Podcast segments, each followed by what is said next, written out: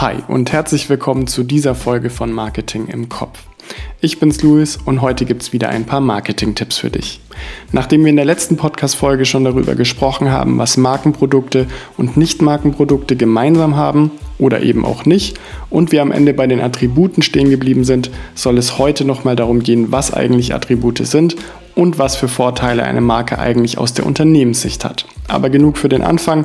Ich würde einfach mal sagen, auf los geht's los und los.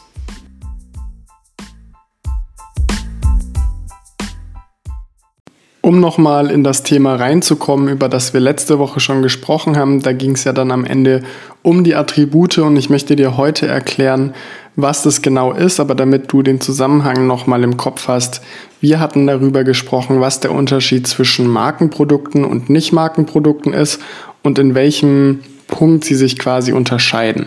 Um da also nochmal einzusteigen, es gibt ja insgesamt vier Merkmale.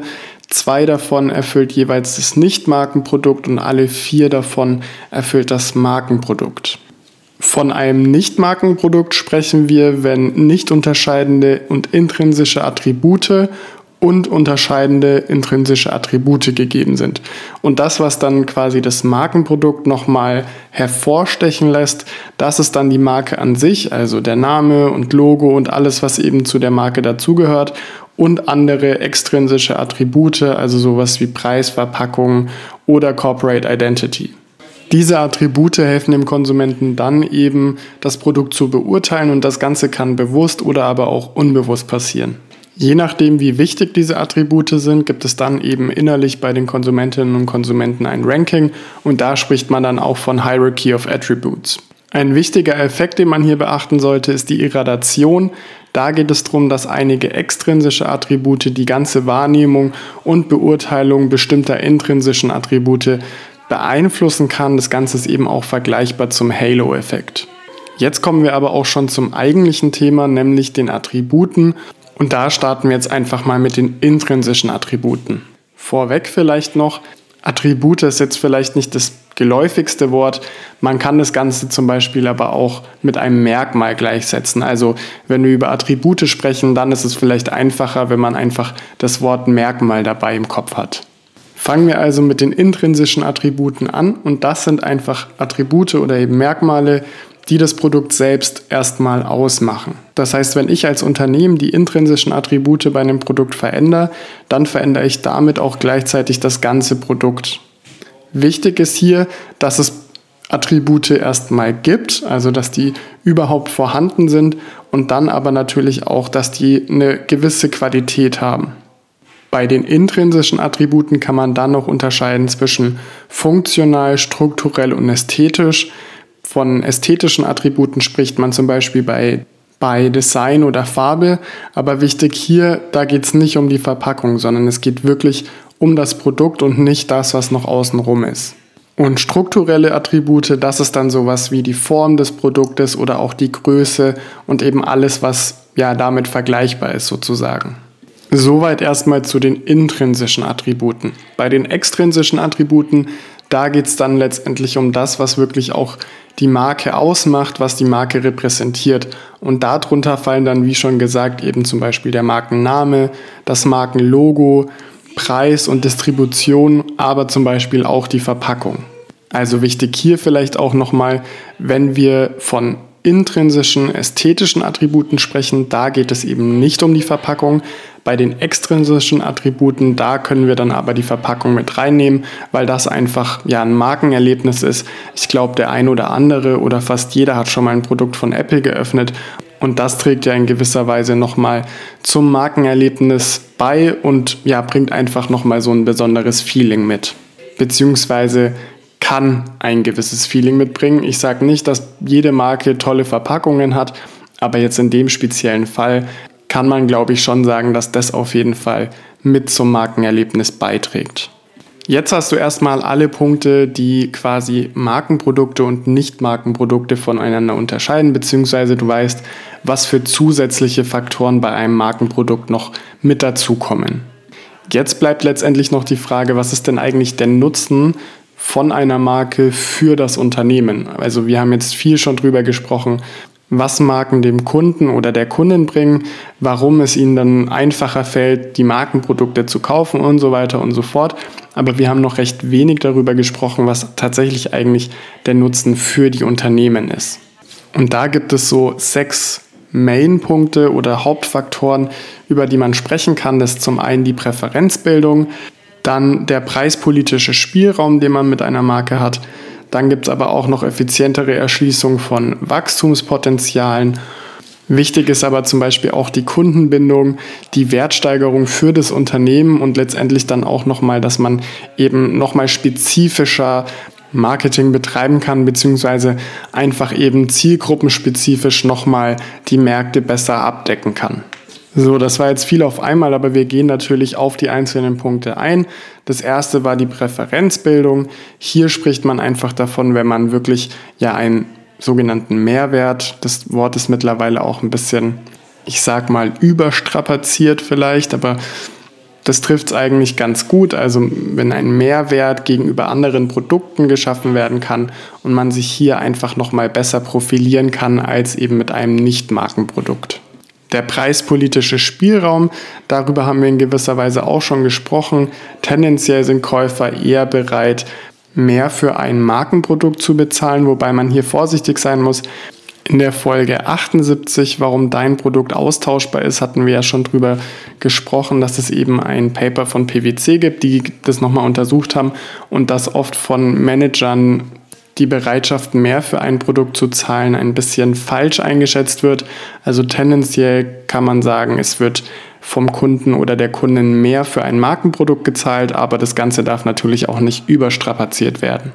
Wenn wir über Wachstumspotenziale sprechen, dann ist es einfach mit einer Marke oder Markenprodukten so, dass es einfacher ist, Markenexpansion voranzutreiben, beziehungsweise da einfach eine Strategie für sich zu definieren. Und grundsätzlich ist es auch einfach so, dass Marken oder Markenprodukte eben auch auf andere Produkte abstrahlen können, beziehungsweise dass es einfacher ist, geografisch auch zu wachsen und gerade sich auch in ähnlichen Märkten auszudehnen. Da spricht man dann von Markenausdehnung. Ich habe zum Beispiel gerade Almdudler im Kopf. Die kommen ja ursprünglich aus Österreich. In Deutschland gibt es sie mittlerweile aber auch in relativ vielen Läden. Das Produkt kennen aber viele, weil sie mal in Österreich im Urlaub waren oder da irgendwie beruflich unterwegs waren und es da eben probiert haben. Jetzt gibt es das Ganze in Deutschland und es ist natürlich für die Marke viel einfacher zu kommunizieren.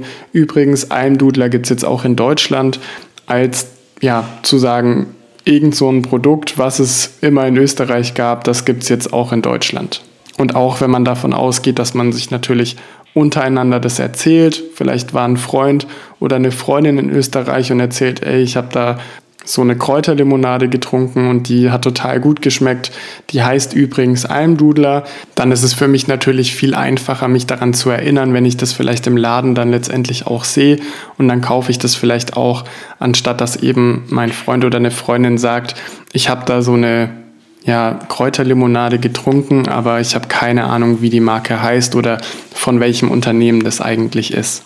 Und damit kann man eigentlich auch schon direkt überleiten zur Kundenbindung da ist es einfach so, wenn ich mit einem Markenprodukt zufrieden bin, dann führt es zwangsläufig oder im besten Fall natürlich zum Wiederkauf.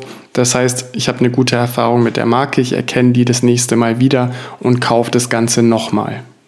Wenn wir über Wertsteigerung für das Unternehmen sprechen, dann ist es einfach so, da gibt es vor allem zwei Punkte, die da mit reinspielen. Das eine ist, dass Marken eben auch eine gewisse Sicherheit bieten. Wir hatten schon drüber gesprochen, eben die Kundenbindung und dann auch die Erschließung von neuen, von neuen Märkten, beziehungsweise auch einfach den Spielraum, den man mit einer Marke hat.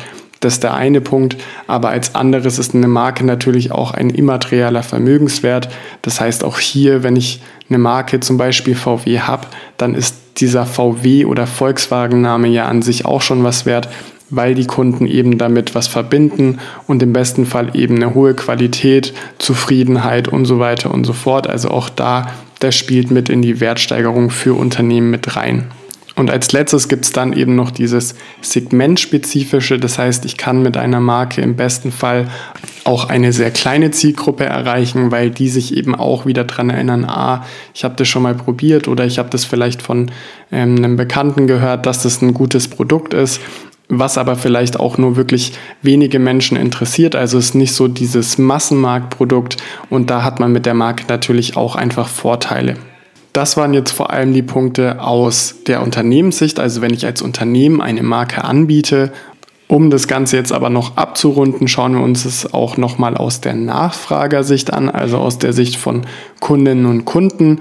Und auch hier drei Punkte. Das erste ist Orientierungs- und Informationsfunktion, dann die Vertrauensfunktion und als letztes dann noch die symbolische Funktion. Was heißt das Ganze jetzt, wenn wir von Orientierungs- und Informationsfunktion sprechen? Dann ist es für die Kundinnen und Kunden einfach eine Art Bequemlichkeit.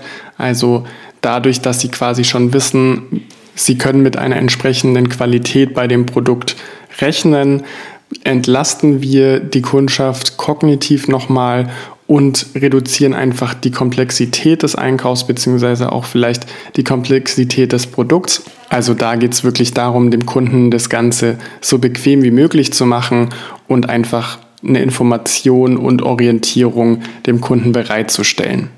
Bei der Vertrauensfunktion, und das hatte ich gerade schon ein bisschen angesprochen, geht es darum, dass der Kunde eben weiß, was auf ihn zukommt. Also das, was kommt, ist bekannt. Das Produkt ist im besten Fall bekannt. Auch die Kompetenz, die hinter dem Produkt steht. Oder die Identität. Also hier wird einfach das subjektive Risiko, was jeder Kunde oder jede Kundin hat, reduziert und einfach ein Vertrauen aufgebaut mit der Marke. Bei der symbolischen Funktion, da gehen wir jetzt ein bisschen weg vom Produkt. Da geht es letztendlich wirklich um Prestige, ideale Lifestyle oder auch das soziale Umfeld. Hier spielt auch sowas wie Gruppenzwang mit rein. Also das ist jetzt vielleicht das Klischee schlechthin, aber wenn wir davon ausgehen, wir sind vielleicht in, einer, in einem sozialen Umfeld, das gutes Geld verdient und jeder hat eine Rolex, nur ich bin derjenige, der keine hat, dann könnte es im Zweifelsfall dazu führen, dass ich mich eben von der Gruppe in gewisser Weise genötigt fühle, mir auch eine Rolex zu kaufen, einfach um wieder dazu zu gehören und diesem Gruppenzwang eben aus dem Weg zu gehen. Also bei der Orientierungs- und Informationsfunktion genauso wie bei der Vertrauensfunktion, da geht es letztendlich wirklich mehr um das Produkt, sage ich mal. Und die symbolische Funktion, das ist dann eher so ein Add-on, äh, gerade in höherpreisigen Bereichen, wo es dann eben um Prestige und ähnliches geht. Abschließend kann man jetzt also sagen, dass Marken für Konsumentinnen und Konsumenten ein ja, sehr, sehr wichtiger Faktor beim Kaufverhalten oder generell beim Verhalten eben darstellen. Und außerdem hilft eine Marke den Konsumentinnen und Konsumenten dabei, eine gewisse Vorstellung der Marke zu generieren und eben standardisiert verschiedene Produkte einer Marke sich vorzustellen. Außerdem hilft es dabei, die Informationen, die man über ein Produkt aufnehmen kann, zu verdichten. Hier spricht man dann auch vom sogenannten Information Chunk. Das heißt, dass die Kaufentscheidung von Kundinnen und Kunden einfach leichter fällt, beziehungsweise dass die Konsumentinnen und Konsumenten in der Lage sind, bei einer Kaufentscheidung Informationen zu ersetzen bzw. zu bündeln. Also zum Beispiel Marke, Preis, Ergebnis und aber auch Produkttests und gerade im Hinblick auf Informationsüberlastung und Informationsüberflutung bzw. Information Overload, hatten wir das ja in vorherigen Folgen auch schon genannt, gewinnt das Ganze eben noch weiter an Bedeutung. Und als letztes verringern Marken einfach auch das gefühlte Kaufrisiko. Das heißt, wenn die Kunden eine Marke sehen, dann schaffen die im besten Fall eben einfach Vertrauen und Orientierung und es führt zu einer kortikalen Entlastung die von starken Marken eben hervorgerufen werden kann. Was bedeutet kortikale Entlastung? Hier spricht man davon, wenn Marken es eben schaffen, dass die Kaufentscheidung intuitiv von den Kundinnen und Kunden getroffen wird, ohne dass da wirklich drüber nachgedacht wird. Das heißt, dass der Denkprozess, der eigentlich hinter einem Kauf steht, im Prinzip übersprungen wird. Dadurch spart der Körper im Endeffekt einfach Energie spart. Letztendlich sind wir eben doch noch sehr primitiv, was unseren Kopf angeht und unser Körper und unser Gehirn versucht eben überall zu sparen. Und im besten Fall schaffen wir als Marke eben diesen Zustand, dass die bewusste Kaufentscheidung eher übersprungen wird, das Ganze intuitiv passiert und gar kein wirkliches Nachdenken über den Kauf stattfindet.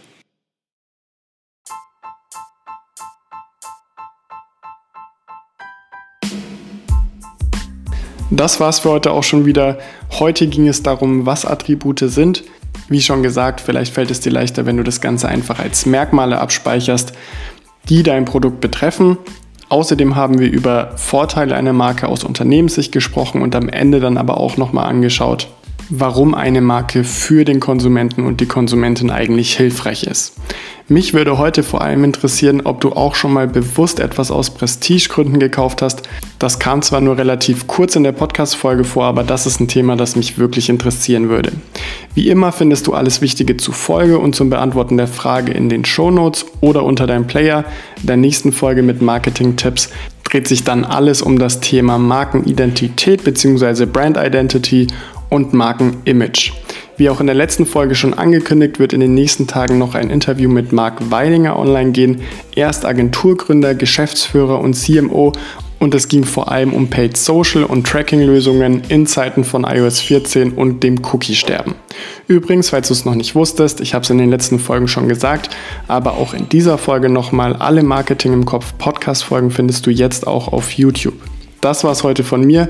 Wie immer bleibt mir sonst nur zu sagen, wenn dir gefällt, was du hörst, dann lass gerne eine 5-Sterne-Bewertung da und abonniere kostenfrei den Podcast und schreib mir gerne, was dir an der Folge am besten gefallen hat. Ansonsten war es das heute von meiner Seite. Wir hören uns in der nächsten Folge. Mach's gut, bleib gesund und ciao.